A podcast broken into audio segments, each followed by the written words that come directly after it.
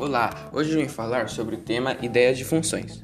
Definimos a função como a relação entre dois ou mais conjuntos, estabelecidas por uma lei de formação, isto é, uma regra geral. Os elementos de um grupo devem ser relacionados com os elementos de outros grupos, através dessa lei. Agora vou falar um pouquinho sobre o domínio né, da função.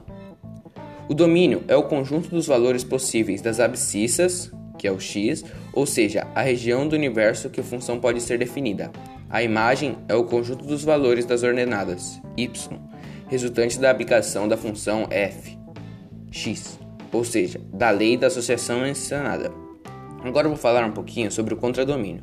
O contradomínio é parte de uma função f. Se ela for definida como escrita em 1954 por Nicholas Borbach, a saber como uma tripla x, y e f, em f é que um conjunto funcional do produto cartesiano x vezes y e x é o conjunto das primeiras componentes dos pares em f, o domínio.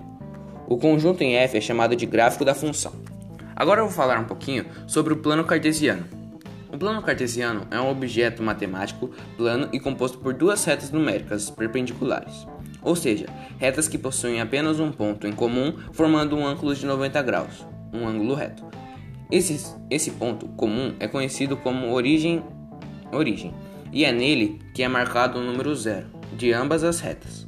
O plano cartesiano recebeu esse nome por ter sido idealizado por René Descartes e é usado fundamentalmente para sistematizar técnicas de localização no plano plano cartesiano é formado por duas retas, uma responsável pela coordenada horizontal e a outra responsável pela coordenada vertical.